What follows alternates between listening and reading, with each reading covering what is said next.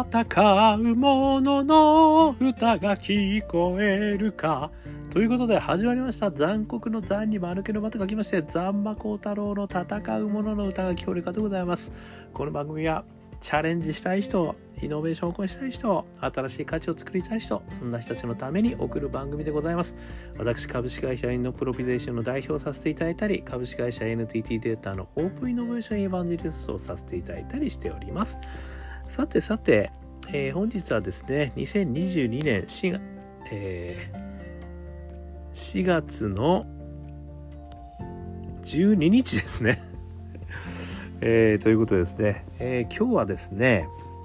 あのまた戦争のですね、えー、お話をしたく思っています。というのもですね、えー、100分で名著、ね、カントの永遠平和のためにという番組をですね、2022年4月9日、NHKE テレ東京さんでですね、えー、放送されていた、これを見させていただいてですね、えー、非常に大きく激しく感銘を受けてでそこから感じたことをですね、あのまあ、戦争をなくすためにはどうしたらいいんだというヒントをたくさんいただきましたので、えー、それについて私なりのですね、えー、お話をしてみたいと思ってます。まあ、これはすなわちですねおそらくもう戦争をなくすための永遠に平和になるためのイノベーションが必要なんだということをですねえー、カントさんが言ってたのかなと私なりに勝手に解釈いたしましてですね、えー、そんなお話をしてみたいというふうに思っています。えー、前回はですねそういう意味ではその戦争をなくすイノベーションについてね、え考えてみましたということでこれがまさに4月5日だったんですけどロジェ・カイオワさんのですね戦争論ですね、まあ、この話も非常に私あの衝撃を受けたんですけどね、まあ、戦争と祭り。これがですね非常にあの類似点があると。そして文明が戦争を生むんだと、えー、でまあ人権がね人権の教育が、えー、すごい大事だというようなお話いただいたんですけど今回もですねこのカントさん、まあ、哲学者のですね、えー、エマニュエル・カントさん。でこの方のですね、まあ、この本がね非常にあのなかなか難解な本らしいんですけど今回のこの番組によってですね私は非常によく分かりました。すごいあのー、素晴らしいことをですねもうあの整理されてあのー、言われていてものすごく学びがありました。でですね、まあ、ちょっと内容はですね、ぜひとも NHK プラスで皆さんあの見ていただければと、これ4回やってます。えー、見ていただければ、もしくはね、このカントさんの、永遠平和のためにという本を読んでいただければと思うんですけれども私がですね、まあ、簡単にちょっと感じたことをですね、えー、まあ、国会からいただいたメッセージこれをまとめて言うとですね一つ目はですね人間は邪悪な存在であるとしかるに平和状態は人間が作り出していかなければならないこれがですね全ての立脚点に立ってるんですね。ですのでまあ人間はどうしてもやっぱり利己的にね自分の利益を考えるまあある意味そういったものであるということをですね客観的に捉えているといったところがですねこれがまずは出発点になっているように思いましたなのでですね平和を実現するためにはその手段としては理性や道徳できれい事を言うことではなく自然の摂理に基づいた方法が必要であると。これがですね非常に大きなメッセージとしてあの全体に流れてるのかなというふうに感じました、まあ、つまりですねある意味ねこう性善説のような形で人間の愛に訴えるとか、まあ、人間はそうしちゃいけないというねあの気持ちがあるんだみたいなことでは、まあ、あるんですけれどもとはいえですねどうしても人間はやっぱり利己的に動いてしまうということがもう客観的に見てそういうことなんだと。なのでそれは、まあ、努力して、ね、人間が努力して平和状態っていうのを作る必要があるんだよと。でその努力の方法としてはこれも理性に訴えるとか道徳に訴えるとかっていうことではなくて自然の摂理に基づいた方法て行っていくことが必要なんだとこれってあの非常にこう冷静に見てるなっていう感じですよね。あのまあ、やっぱりそのどうしてもね今までの歴史上のこうところを見てるとねどうしてもこうみんな奪い合いっていうのが起きますよね。なんでそんなことするんだとかっていう話もありますけれどもあのやっぱりそういうもんなんだという立脚点ですね。でその方法を実現するためにはですねあの私3つこのお話からちょっといただいたのでそれをお話ししたいと思います。でそれをやるためにはですねあの未だにねまだ実現できていないからこういったねいろんな争いが起こるわけですけれどもやっぱりそれは我々がある意味ねこの方法がやっぱり必要なんだよということはこの哲学者のカントさんがですねもう示されてるんですよね。ただそこにまだ到達できてないということなんでそこに到達するためにはなんか我々があのある種のイノベーションを起こしながらですねそれを到達するということをやんなきゃいけないのかなというふうにあの思ってます。でそれが3つあると私は思ったんですね。でこれお話の中で出てきたやつと私の考えをいろいろ話してみたいと思うんですけど3つ。ね、1つ目これはですね長期利益を目指すっていうことなんですよね。これ何かっていうとですねやっぱりその人間はですねあの略奪要は自分の利益をねあの大きくするっていう気持ちがあると、まあ、それが邪悪な気持ちみたいなねことで言ってるんですけどこれはですね2つあるって言ってるんですよ。そのそれを実現する方法は2つある。でそれは何かというとですね一つは略奪ですよね。でこのあのまあある意味暴力ってこの中で言ってたんですけど収奪って言ってますよね。暴力かっこ収奪。要は取っちゃえってことですよね。土地を取っちゃえ。物を取っちゃえ。まあそれによって自分の利己心を満たすことできますよね。全てが自分のものになる。でもう一つの方法があると。でそれはですね非暴力って言ってるんですけどそれはかっこ法商業活動ということを言われてるんですよ。要は暴力であの短期的に奪っちゃうという方法と非暴力商業活動で利益を得るという活動の2つがあるっていうことを言ってるんですよね。でこれ非常に大きなキーですよね。でもう一つですね大きなキーはですねこの暴力って言ってるのはこれは短期的な利益であるって言ってるんですよね。で逆に商業活動っていうのは長期的な利益であるという言い方をされてるんですね。ですので、まあ、暴力はねそういう意味ではガーってこう取ってもそのまた取り合いになったりねいろんなことがこう起きますよね。一瞬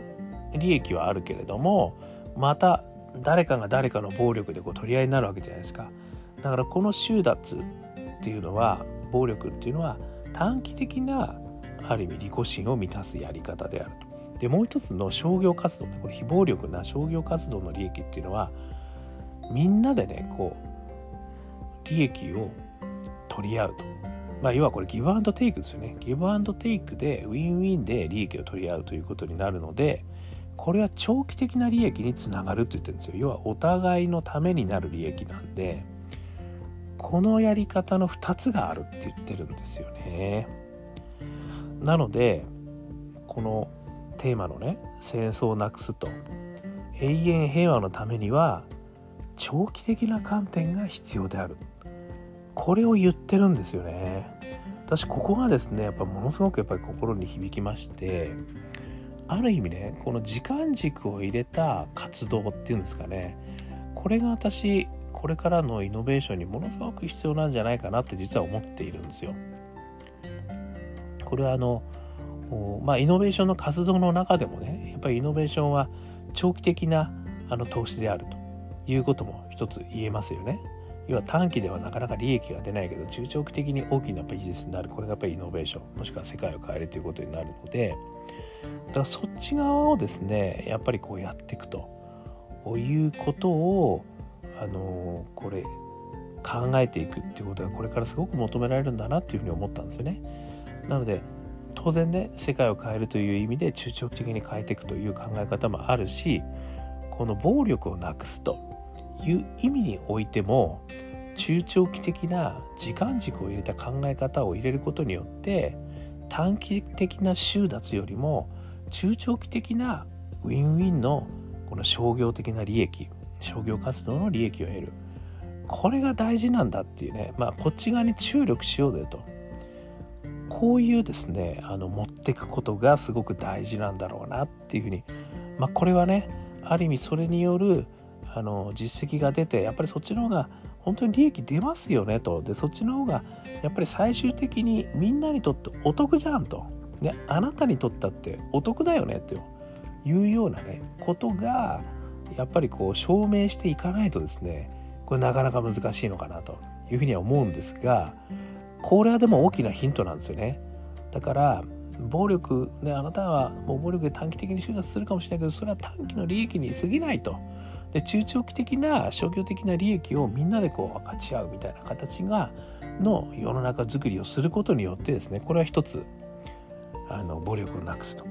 いうことにつながる。まあこういったねその時間軸を入れていくことによるちょっと中長期の時間軸を入れていくイノベーションというのが私はこれからすごく重要になってくるんじゃないかと。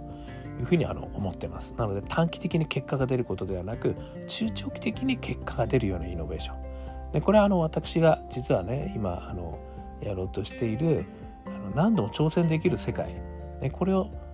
実現する世界もですね実はその何回もね短期的な利益をこう求めようとして短期的にあのみんなこう人材の獲得だとか収益の獲得だとかそういうことをやっぱりやるとですねどうしてもあの短期の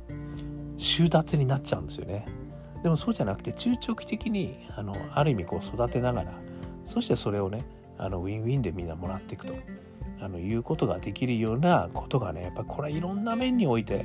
実はすごく大きなイノベーションの可能性があるんじゃないかこれが1つ目ですね。そして2つ目ですけれども公平性の確保って言ってるんですよね。でこの公平性の確保っていうのはあの要はあの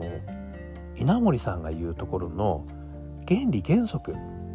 だと私はちょっと解釈したんですよね。つまり誰にとってみてもあのこれはあの合ってるよねと。誰にとってみてもそれは正しいよねと。いうことをやっぱりこうやっていくべきだと。いう話をねあのこれやっぱり2つ目として私はこう受け取ったんですよね。でこれはですねあのまあ、道徳とね政治の一致というような言い方もされてるんですけれどもやっぱり法律が誰にでも公平であることということをすごく大事だという話させていしていたんですけどその中でですね私やっぱりこれを実現するためには仕掛け作りだと思うんですよね。この誰にとっても公平であるよねという仕掛け作りをあのしていくということですね。それは行動原理の中にそういった仕掛けが入ってるってことが大事だと思っていて、まあ、この中で言われてたのがケーキを切る時にね最後にケーキを切る人があの自分のこうあの公平なものをね取るという仕掛け作りにするとその人がやっぱり最終的にあのケーキを切るそうするとやっぱりこう全部等分にした方が自分の利益がねあの一番大きくなるということに気づくということなんですよね。なので自然にケーキは等分に分配される。で最後にケーキをもらう人が切るというこれ仕掛け作りなんですよね。こういった仕掛け作りを入れることによって自然と公平性が確保されるというようなあのことがやっぱり必要なんだろうなというふうに思ったわけですよね。これはまさにあのいろいろその行動心理、えー、行動心理とかねえいうところも結構ありますよナッジでねあのそういうふうにこう自然に人が動くようにするとかねいろいろありますよね経済と行動原理みたいなね言ったところで仕掛け作りっていうことがすごい大事だと。なのでやっぱりここの部分にはあのある意味ね公平性が世界中で確保されるような仕掛け作りこのところにねやっぱこうイノベーションの種はやっぱりたくさんあるんだろうなと。で最後の人がケーキを切るっていうようなね例えばこういう仕掛け作りこういうのがねたくさんやっぱり編み出されることによって自然と公平になる。これがやっぱりもう一つあるんだなと。これ2つ目ですね。そして3つ目公開性の確保って言ってたんですよね。これもですねあのやっぱり全てがあのオープンになってることによってあのこれはですね法の公開性って言ってたんですけど全ての人の眼差しに耐えうるものであると。だからこそこれは公平であると。いうことにねあのつながる。これにニトさんはすごくあの密接になっているんですけれどもこれもすごい大事だと思うんですけどここもね仕組み作りがすごい大事だと。いうふうに私思ってるんですよね。これはあの皆さんもね感じてると思いますけど今のねこの現状公開性結構確保されてるはずなのにフェイクニュースがやっぱあることによって公開性がねじ曲がってますよね今。だ何が本当か分かんなくなってますよね。だここも実はそれの公開性を確保するための仕組み作りっていうのがまだちゃんとできてないってことなんですよね。なのでここにもやっぱりイノベーションがねものすごく必要だと。フェイクニュースがどれなんだってこともわかるしそしてちゃんと公開されるというね仕掛け作り仕組み作りこれが両方ですねやっぱりこう担保されることによって本当にあの公平で公開性のあるものがね法の道徳として、えー、世の中にこうちゃんとこう根付いていくということになると思うんですよね。なので、まあ、最後のね公開性の確保ここに関してもね今のねあのいろんな報道を見るにしてねこの国ではこんな風に報道されてるこの国ではこんな風に報道されてるねそれがいかにも公開性が確保されてるように見えてるけど全然公開性じゃないと。ね、ものすごく都合のいい公開性という形でやっぱりこう流されてるっていうことをこれをどう変えるかっていうのもここにもものすごいイノベーションの種があるんじゃないかというふうに思ったということですね。ということでちょっとまとめるとねあの3つの種これはですね長期利益これは時間軸を入れていくというイノベーション。それから2つ目が公平性の確保。これは公平性を担保できる仕掛け作りを入れるというイノベーション。そして3つ目公開性の確保。ここについては公開性を確保されるという仕組み作りのイノベーション。こういったものがですねあのまだまだできてなくてこれから求められることなんだなって。実はそれができればですねこのカントが言われている永遠平和を実現することができるんだと彼はやっぱり言ってくれてるんですよね。なのである意味ビジョンは示されてると。でもそれを実現するためのやっぱりこの仕掛け作り仕組み作りこういったところがね我々が今託されてることなのかなっていうふうにあの思ったということですね。で、ま、このカントさんが言われてる言葉で本当に刺さった言葉がですね次の言葉なんですけど永遠平和を実現するためには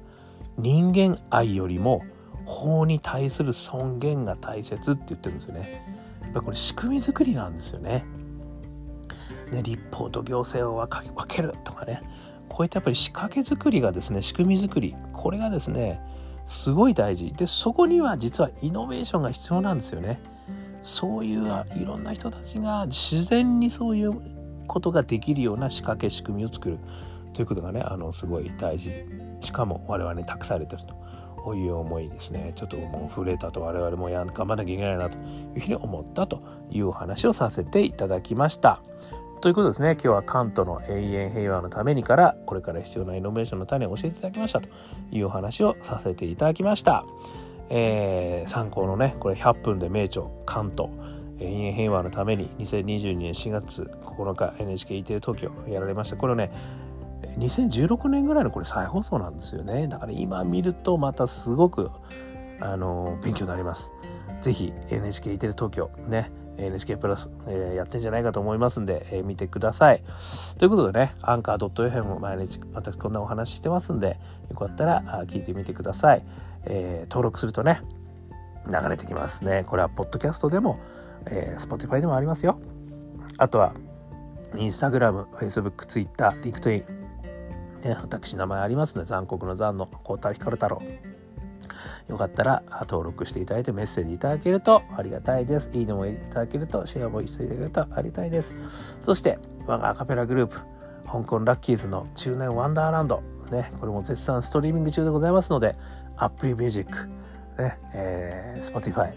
えー、YouTube、もういろんなとこでね、ストリーミングされてますんで、よかったら聞いてみてください。えー、そして最後ですね、えー一人でもイノベーションができる、ね、大企業の中でも一人ができる、一人からできる、ね、これはオープンイノベーション21の秘密というですね、えー、本を私が出させていただいてますので、よかったら Amazon 等で見ていただければ幸いです。ということで、今日も聞いていただきましてどうもありがとうございました。それでは皆様また頑張りましょう。また明日